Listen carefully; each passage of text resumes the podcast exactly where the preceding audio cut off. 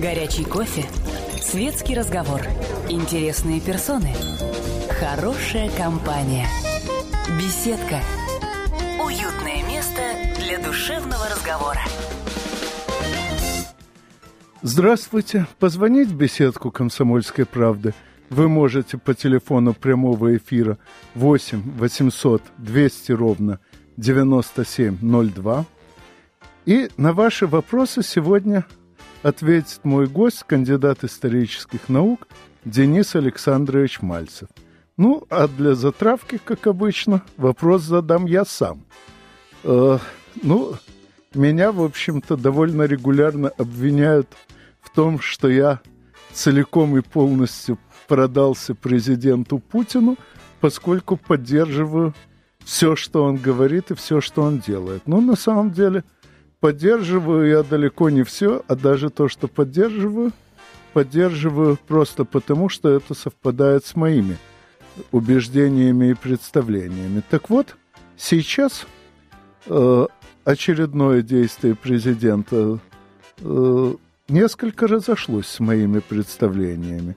А именно, подписан указ о реабилитации народов, депортированных в 1944 году из Крыма – и у меня есть серьезное сомнение в том, э, правилен ли этот указ, и если да, то в каком смысле правилен, поскольку, э, насколько мне известно, э, депортировали из Крыма те народы, и не только из Крыма, из многих мест, те народы, где значительная часть этих самых народов – той или иной форме сотрудничала с нашим противником во время Великой Отечественной войны. И можно ли понимать реабилитацию как отрицание самого факта этого сотрудничества, даже невзирая на то, что он неплохо документирован, или же она имеет какой-то совершенно иной смысл? Ну, реабилитация э, народов пострадавших э, в ходе и после Великой Отечественной войны от выселения, э, наверное, все-таки не стоит рассматривать в полной мере как реабилитацию тех, кто воевал на стороне наших врагов, то есть на стороне фашистской Германии и ее союзников. Дело в том, что в мировой практике Э, термин э, ну, вина народа и виновный народ э, в правовом плане такого термина, в общем-то, конечно, не существует. И поэтому, когда мы э, говорим о реабилитации как снятии вины с народа как целого, это, наверное, ну, совершенно оправданное действие. Э, может быть, вопрос, э, стоило ли, конечно, лишний раз э, возвращаться к этой теме, Э, поскольку э, в ходе ну, десятилетий, прошедших после этих событий, такие, как бы, этот вопрос поднимался уже минимум дважды, э, и в 1989 году, в принципе, вся вина с крымских татар, точнее, наказание их было снято, они в виде депортации, они были получили возможность э, снова жить э, в Крыму. Э, так что в плане реабилитации как таковой, это ну, как бы констатация уже свершившегося факта. Что же касается того, как это будет пониматься представителями этих народов, общественностью России и мира – ну, здесь есть нюансы. Понятное дело, что мы живем э, в стране крайностей, э, в стране, где люди склонны с одного полюса э, на другой как бы бросаться мнений. И кто-то может, да, посчитать, что вины многих представителей крымско-татарского народа в ходе Великой Отечественной войны не было. Ну, это, конечно, не так, и думаю, к этому вопросу мы еще вернемся сегодня. Ну, а я э, вдобавок отмечу немного, так сказать, техническую сторону депортации. Сейчас очень многие любят рассказывать о том, как народ везли в товарных вагонах чуть ли не штабелями, э, так что люди в пути умирали от э, голода, холода и даже от того, что, простите, не имели возможности вовремя в туалет сходить. Э, как сжигали целые горные аулы, есть даже так называемое письмо к Вишане на эту тему, открывающееся замечательным грифом секретности только для ваших глаз. То есть сразу же, чтобы никаких сомнений не было в том, что письмо это сочинено именно в Америке и больше нигде, ибо больше нигде такого грифа секретности просто нету. Вот. Так вот, э, насколько мне известно, э, перевозка шла в так называемых столыпинских вагонах, специально спроектированных в начале 20 века для добровольных переселенцев. Разрешалось брать с собой э, до 100 килограммов груза на человека. В некоторых районах и больше, но до 100 это повсеместно. Что не брали с собой, сдавалось по описи местным властям и на новом месте выдавали эквивалент. Ну, что значит эквивалент? Если вас, допустим, э, если вы, допустим, где-то на горном склоне пахали землю сахой, то на новом месте, на равнине, вам выдадут плуг, соответствующий равнинным условиям и так далее. Вот. Плюс к тому нормальное трехразовое питание э, в пути следования со специальными удлиненными стоянками для этого – постоянный медицинский надзор и так далее. И, насколько я знаю, смертность в пути была примерно такой же, какая бывает у обычных пассажиров обычных железнодорожных составов. Ну, это так, чисто техническая мелочь, э, просто чтобы представить себе общую картину. А после новостей мы постараемся поговорить уже не о технических мелочах, а о содержании и тогдашних, и нынешних событий. Не переключайтесь, новости обычно у нас тоже интересны. Горячий кофе, светский разговор, интересные персоны, хорошая компания, беседка, уютное место для душевного разговора. Позвонить в беседку «Комсомольской правды» вы можете по телефону 8 800 200 ровно 9702. На ваши вопросы сегодня отвечает кандидат исторических наук Денис Александрович Мальцев. Ну, а обсуждаем мы сегодня депортацию э, нескольких народов во время войны, ну, конкретно на примере крымских татар, и их нынешнюю реабилитацию. Уже есть звонок. Анатолий, здравствуйте. Здравствуйте. здравствуйте. Ну, безусловно, ни в коей мере не оправдываю, конечно, депортации, но, с другой стороны, наши заклятые, так сказать, партнеры, американцы, э, тоже в свое время, так сказать, японцев с побережья депортировали, в общем-то, это как бы не считалось. Да, что-то там они компенсации им какие-то, значит, потом возместили. И как бы на этом тема закрыта. Вот. И я считаю другую вот тему поднять еще. Вот народы, скажем, которые стали победителями, там, венгры, румыны, то есть э, солдаты э, этих э, государств, как известно, вели себя на нашей территории не очень.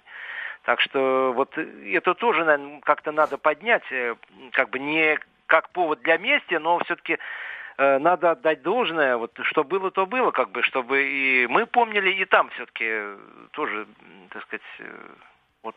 Я думаю, что на это тоже как-то надо Потому что действительно были совершены там те же бандеровцы, допустим, опять же, те же вот то, что они, допустим, в Хатыне сделали, скажем, это бандеровцы были, как оказалось потом.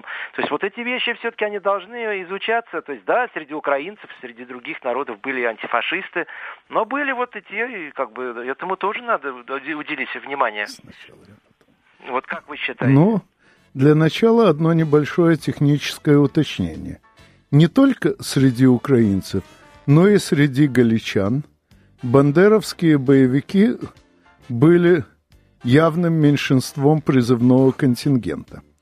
А что касается, допустим, Крымлы или Войнахам, то если судить по дошедшим до нас э, документам военных времен, то примерно одна десятая часть призывного контингента этих народов действовала на стороне Советского Союза, а остальные девять десятых в той или иной форме э, способствовали деятельности его противников. Так что тут статистика, боюсь, не в их пользу. Но это, опять же, формальная сторона дела. А что мой гость скажет о содержательной? Ну, тут, как я понял вопрос, э, он разбивается на несколько частей. Ну, что касается вот как раз э, статистики.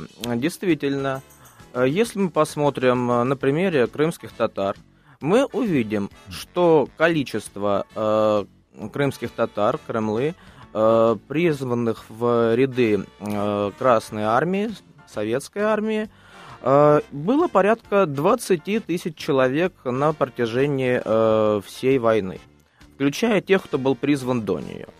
Скажем, знаменитый летчик, э, заслуж... впоследствии заслуженный летчик-испытатель и дважды Герой Советского Союза Султан Ахмед Хан был призван как раз задолго до войны. Да.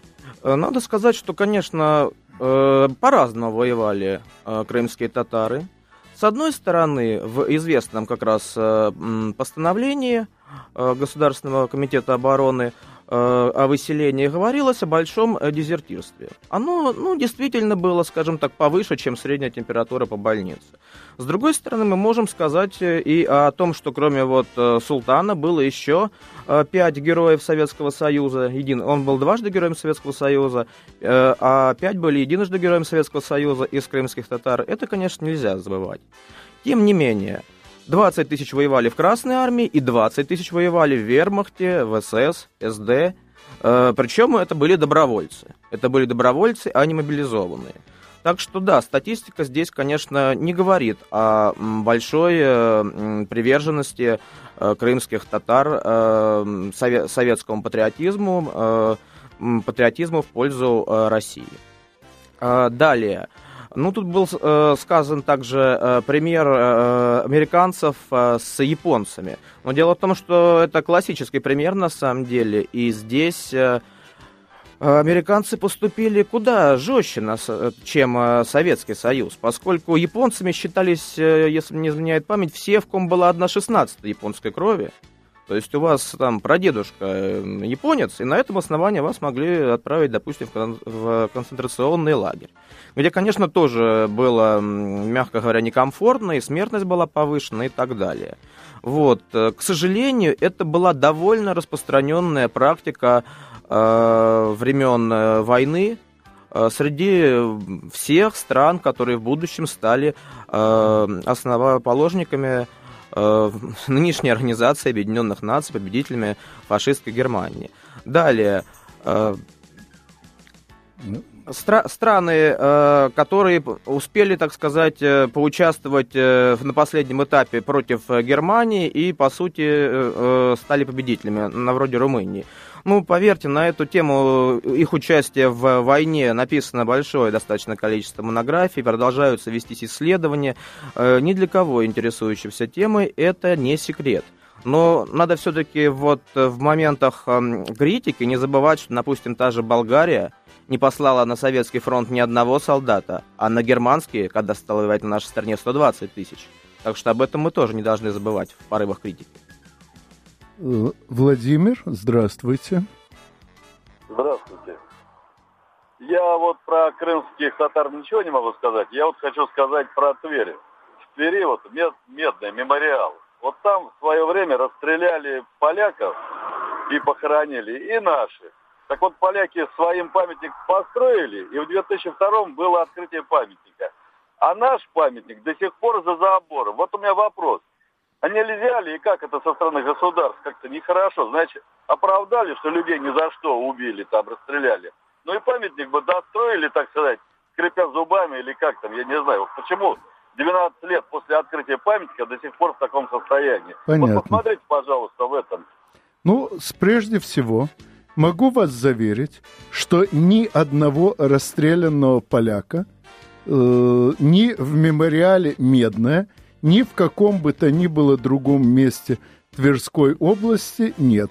Строго говоря, не исключено, что среди репрессированных советских э, граждан э, были и лица польского происхождения, но польских военнопленных э, в Медном не расстреливали. Все захороненные в Медном – это погибшие в ходе боевых действий советские и немецкие военнослужащие, а главное – это советские военнослужащие – умершие в госпиталях под Медным. До появления антибиотиков единственным средством борьбы с послеоперационными нагноениями был, были фитонциды, содержащиеся в воздухе хвойных лесов, поэтому хирургические госпитали старались располагать именно в хвойных лесах, ну а понятно, что выживали, к сожалению, далеко не все – Известно, сколько народу погибло в этих боях, известно, сколько народу умерло в этих госпиталях. И это как раз столько народу, сколько может быть захоронено во всех захоронениях под Медным, исходя из их объема. А все найденные там предметы польского происхождения, найдены самими поляками в ходе раскопок – шедших там в 90-е годы, причем найдены в отдельном раскопе в стороне от э, тел. Так что поляков там точно нет. Ну а почему нет э, памятника над теми, кого репрессировали за 17 месяцев большого террора с конца июня 1937 до конца ноября 1938? Очевидно потому, что э, организации «Мемориал» в целом и ее Тверскому отделению в частности гораздо выгодней э, постоянно кричать, что государство не заботится о памяти жертв и получать на эту заботу все новые средства, а не напрячься один раз и сделать нормальный памятник. Ну, здесь э, уже не так много можно действительно добавить.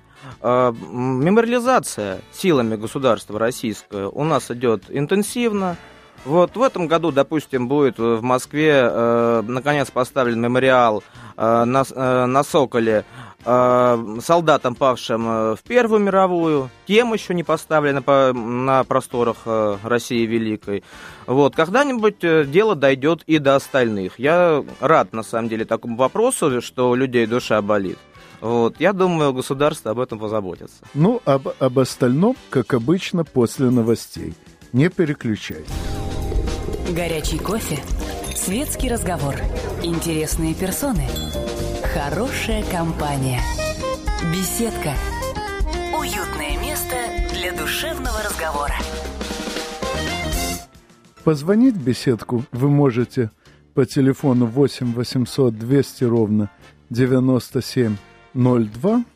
И сегодня на ваши вопросы отвечает кандидат исторических наук Денис Александрович Мальцев – обсуждаем мы в основном вопросы э, современной реабилитации нескольких народов, депортированных в 1944 году из Крыма, ну и, естественно, причин депортации и причин реабилитации.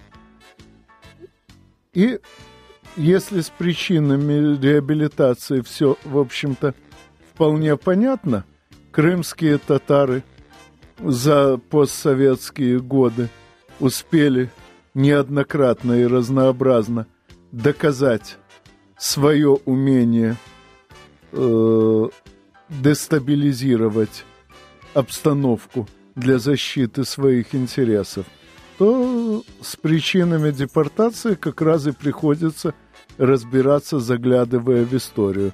Но он, у нас уже есть звонок. Руслан, здравствуйте. Здравствуйте. А, я слышал ваш комментарий по поводу вагонов, в которых возили в депортацию граждан.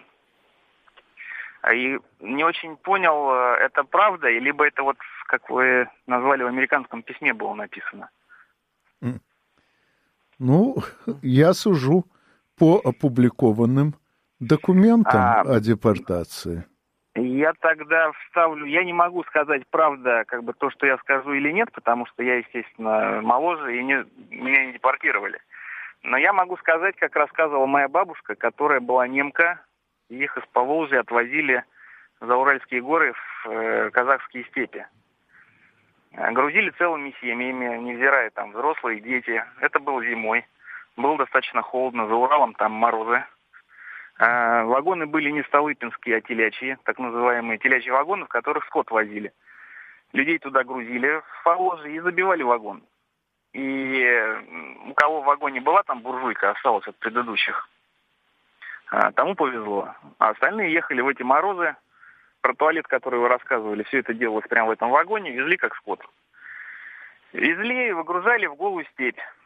И не давали там ни плугов, что-то там пахать, а люди сами шли и чуть ли не... Ну, что у кого было. Добывали, строили землянки, зарывали землю, чтобы просто замерзали. Выживало... Ну, выживали люди, но много гибло. Сказать, сколько его, не знаю, не могу, потому что не комментировали. И условия можете сами себе представить. Вот если современных людей в таких условиях вывести в голое поле, а, не кормленных фактически, потому что этим там никто не занимался. Была только охрана, чтобы не разбежались. Вот такие вот э, факты. Понятно. Наверное... Ну, могу сказать, что с документами по депортации немцев по Волжье я действительно не знаком и готов поверить, что дело обстояло именно таким образом, но, вероятно, тот несчастный опыт тоже каким-то образом учли, ибо, не говоря уже ни о чем прочем, ни одна власть в мире не заинтересована в том, чтобы терять своих граждан, особенно во время войны, когда буквально каждый человек на счету, и если действительно так плохо подготовили э, эту депортацию, то, э, судя по виденным мною материалам о других депортациях, этот опыт печальный был учтен. Действительно, как уже было сказано, э, депортация немцев по Волжье происходила раньше, опыт был учтен, плюс нужно учитывать несколько фактов. Э, факт один. Э, ну, есть такая даже поговорка «врет как очевидец». Не хочу ни в коем мере сказать, что уважаемые родственники, автор вопроса, пытались как-то соврать, но людям свойственно с годами приукрашать приносимые ими трудности. Вот, это раз. А, второе. Э, понятное дело, что когда выходит распоряжение, достаточно гуманное, о адекватном обеспечении депортации, на местах его могут выполнять по-разному. Будут э, столыпинские вагоны, дадут столыпинские вагоны. Не будет столыпинских э, вагонов, подгонят телячьи. Естественно, издержки процесса были совершенно однозначны. Но если бы э, с депортацией крымских татар все обстояло так ужасно, то их э, смертность была бы значительно э, больше. В то время как, согласно Земскову, за 4 года умерло порядка 44 тысяч человек из, из депортированных, из всех депортированных. Насколько я помню, Земского суммарная статистика по всем депортированным народам и в 41-м, и в 44-м такая, что э, до окончания войны по всем причинам, которые можно хоть как-то связать с фактом депортации, умерло менее 10% э, депортированных. Э, это включая вот и немцев по Волжье. Это, конечно, очень много, очень страшно – но, к сожалению, это сопоставимо со смертностью других народов, которые не депортировали. Да, сверхсмер... Просто от тягот самой войны.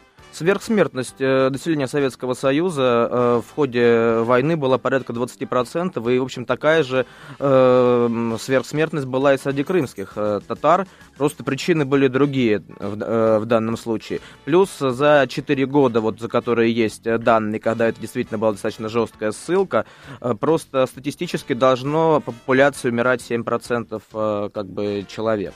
Соответственно, нужно еще эту естественную смертность вычитать из общего. Владимир, здравствуйте. Да, добрый день. Э, маленькое вступление и сразу вопрос. Значит, э, в 90-х годах мне попалась газета, но это было на Украине. Значит, называлась статья «Сможет ли украинский флот противостоять Янычарскому?» И там была э, схема, то есть турки выпустили новый атлас, где уже Крым значился нарисован был в этом атласе. Вот. Значит, э, э, суть вопроса в чем? Значит, я слушал, ну, я знаю, что американцы были заинтересованы уже тогда, в 90-х годах, им нужна была балаклава, насколько я понял. А суть вопроса такова, значит, э, я слушал вот недавно э, интервью с этим, вот я его забываю, с главой Минджелиса, которого на пять лет депортировали. Э, ну да, ну вы поняли, за кого я говорю. Мустафа Джемилев. Кстати, да, да. это его собственная фантазия. Никто его не депортировал. Он ну, просто ладно. сам боится возвращаться в Крым, поскольку понимает, что с ним делают того, что с ним сделают те, кого он столько лет обманывал. Ну, извините, что перебил. Ничего, ничего. Значит, э, вопрос такой. Он, э, в интер... я слушал интервью, вот, где он назвал новые оккупационные власти. Я теперь вот вопрос в чем. Если бы, не дай бог, конечно, Крым бы от, ну, отобрали, можно сказать, и вошел, вошла, допустим, Украина в НАТО, и там бы хозяйничали американцы. Вот. Я так думаю лично, что если бы пришли туда турки, и, наверное, э, татар бы депортировали тоже. Понятно. Нет, могу сразу же сказать, что турки вряд ли депортировали бы крымских татар, поскольку крымские татары, в отличие от казанских, очень близкие родственники турок во всех отношениях, и язык у них э, почти тот же. Вот. Но что касается оккупации, да, для Джемилева э, новая власть действительно оккупационная, поскольку именно Джемилев большую часть своей карьеры сделал на том, что предлагал э, крымских татар – украинским властям в качестве антирусского пушечного мяса. Он э, добивался через созданный под его руководством Меджлис крымско-татарского народа, чтобы крымские татары участвовали во всех акциях, нацеленных на подавление э, русского большинства населения Крыма. Естественно, для такого человека русская власть будет оккупационной. Э, ну так не надо было воевать против русских, теперь не надо было бы от них прятаться. Но, впрочем, прячется Джемилев, как я уже сказал, не от русских, а от крымских татар, которые теперь поняли, во что он их втравил. Ну, а обо всем остальном, как обычно, после новостей – вы уже слышали, они у нас интересные, так что не переключайтесь. Горячий кофе, светский разговор, интересные персоны, хорошая компания, беседка, уютное место для душевного разговора. Позвонить в беседку «Комсомольской правды» вы пока еще можете по телефону 8 800 200 ровно 9702 на ваши вопросы сегодня отвечает историк Денис Александрович Мальцев. И сейчас он дополнит мой ответ на предыдущий вопрос о позиции крымских татар в целом и Мустафы Джемилева в частности.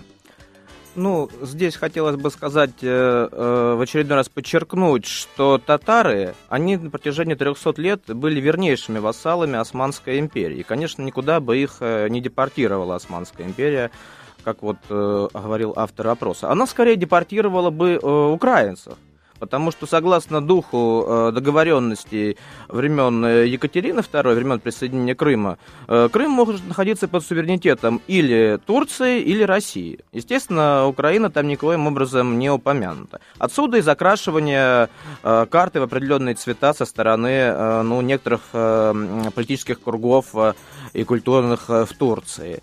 Ну, а в практической политике надо сказать, что Турция заняла достаточно достойную позицию информацию по Крыму и э, вполне высказалась, что верит э, в лучшие намерения России в отношении крымских татар. И, так сказать, э, первые лица турецкого государства это неоднократно заявляли на протяжении последних месяцев. Так, еще звонок. Ахмед, здравствуйте. Алло, добрый день. Здравствуйте. Слушаем вас. А, я по поводу вашего комментария э, насчет депортации хотел высказаться. Да-да. Ага. Значит, э, не знаю, откуда вы взяли такие данные, что перевозили в каких-то столыпинских вагонах и что было трехразовое питание и все прочее. Вот по рассказам своих э, отцов, скажем так, и дедов, которые регулярно не забываются в памяти народа, э, там отнюдь были не такие условия, там условий не было вообще. Перевозили в телячьих вагонах, перевозили без всяких условий. И насчет груза 100 килограмм на человека, это вот бабушка рассказывала, что пол мешка э, кукурузы, как у нее вырвали и выкинули. Вот это я все, вот это помню целый народ. Откуда берутся у вас ваши данные, я просто не знаю. Понятно. И в изумлении слушаю вас. Ну, мои данные берутся из документов. Э, Причем этим документам можно верить по очень простой причине. Это документы внутренние, то есть предназначены не для публикаций, а для выяснения того, что было уже сделано, чтобы понимать, что надо делать дальше. Э, таким внутренним документам доверять можно. Что же касается рассказов, вы знаете, мои э, друзья и знакомые э, уже не раз э, сообщали мне, что я, вспоминая о каких-то общих с ними делах, рассказываю совершенно не то, что запомнили они. Э, иногда при дальнейшем выяснении оказывается, что правы они, иногда, что прав я, но таковы уж свойства человеческой памяти, что она удерживает далеко не все, а то, что удерживает, невольно приукрашивается человеку свойственно – преувеличивать и свои успехи, и свои неудачи. Просто для того, чтобы жизнь запоминалась как нечто яркое. Так что при всем уважении к вашим родным и близким, я вынужден доверять э, именно документам, написанным, так сказать, по горячим следам. Я прекрасно понимаю, что вас никто не хочет обмануть, просто вот так устроена человеческая память, что человек сам обманывается, когда вспоминает что-то прошлое. А надо здесь еще понимать, что для людей, которых выселяли, депортация была, разумеется, э, в любом случае трагедией справедлива она, несправедлива, эти люди, естественно, ну, на это под такими позициями вообще не смотрели. Это была трагедия, а в ситуации трагедии э, вряд ли можно э, сконцентрироваться на какой-то позитиве. Концентрация, конечно, будет на негативе. Да, там вот выбросят э, пол э, мешка кукурузы, это запомнится. То, что, может быть, 100 килограммов в данном случае разрешили взять, а это был перевес, например. Я не говорю, что так было. Может быть, э, в этом случае что-то не получилось, э, сотни килограмм. А, это, конечно, не запомнится. Перевес, не перевес. Запомнится ощущение трагедии и вот этой скорби. А, плюс ко всему, из одного только Крыма депортировали порядка 240 тысяч человек. Э, технически это ну, чудовищной сложности операция. И как уже предшествующим э, людям, спрашивающим, э, я говорил, естественно, эксцессы наверняка были. Но если бы они носили массовый характер, э, смертность бы э, составляла совершенно другую процентовку, чем мы озвучивали. Андрей, здравствуйте. Добрый вечер, Анатолий Александрович. Э, добрый вечер. Э, я бы хотел несколько отойти от темы депортации. Я бы хотел задать вот какой вопрос. Дело в том, что в связи с присоединением Крыма мы слышим огромное количество самых разных высказываний, которые сформулированы самым разным образом. И я не могу удержаться от того, чтобы э, вспомнить замечательную книгу Виктора Кремперера, которая называется «ЛТИ. Язык Третьей империи», грубо говоря. Дело в том, что наши крымские успехи, сколь велики и сколь замечательны бы они ни были, тем не менее их нужно освещать и подавать определенным образом. Дело в том, что риторика наших западных, в больших кавычках, партнеров мне напоминает как раз язык Третьей империи, которая была Э, скажем так, имело место быть на европейском континенте в начале и середине 20 века. А как вы, как историк, относитесь к тому, какова риторика вокруг Крыма и каковы исторические прецеденты, скажем так, вот этого вот словесного поединка между э, Объединенным Западом с одной стороны и Российской Федерацией с другой? Ну, надо сказать, что этот словесный поединок, он ведется там не то, что с первой половины 20 века, он ведется как минимум со времен э, Ивана Грозного. И постоянно там было о коварстве московитов, о том, что прямо вот сейчас они кинутся э, завоевывать э, весь Запад, э, даже в тех случаях, когда речь шло об отражении э, прямой агрессии в отношении нас. Кстати, как раз вот э, в отношении Крыма, когда его Екатерина присоединяла, был так называемый Очаковский кризис, э, в ходе которого нам чуть было не, объединило войну, не объявили войну несколько стра- крупнейших стран Европы, включая Великобританию. Вот, так что ничего особо необычного не происходит. Так, э, эта риторика была, есть и будет всегда, когда Россия усиливается. Павел, здравствуйте. А, здравствуйте. А, алло, вы меня слышите? Да, да. Э, вы знаете, я сам уроженец э, Крыма, города Бахчисарай. Вот. И это самое. То есть то, что у вас тут рассказывают ужасы о, депорт, о депортации, то есть у меня бабушка гречанка, э, отец у меня турок, э, это с отцовской линии, э, с, с материной линии э, мама, бабушка у меня чешка, а дед у меня россиянин, ну, русский был. То есть, и вот э, мы всю жизнь прожили в Крыму. Это я себя депортировал в Красноярский край уже очень-очень давно то есть мне здесь нравится. И, и я когда вот сейчас слышу вот это вот все эти депортации, то есть у меня, у моей семьи никогда об этом э, никогда не возникало никакой речи, что кого-то депортировали. То есть я имею в виду, что я многонациональный ребенок получился. И то есть, а как это, то есть э, кого-то избранных депортировали, а кого-то избранных не депортировали, вот это вот мне непонятно. Понятно. Спасибо.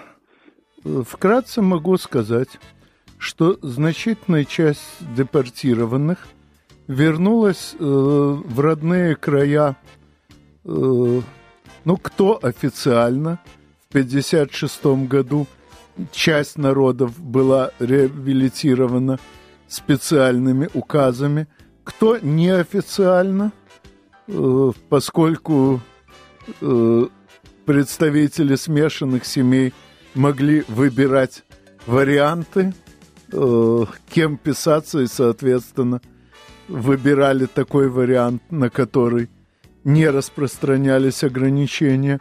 Кто просто обходил ограничения, ибо, как известно, свирепость законов российских умягчается единственно необязательностью исполнения он их. Но в любом случае депортацию сумели обойти и сумели пережить.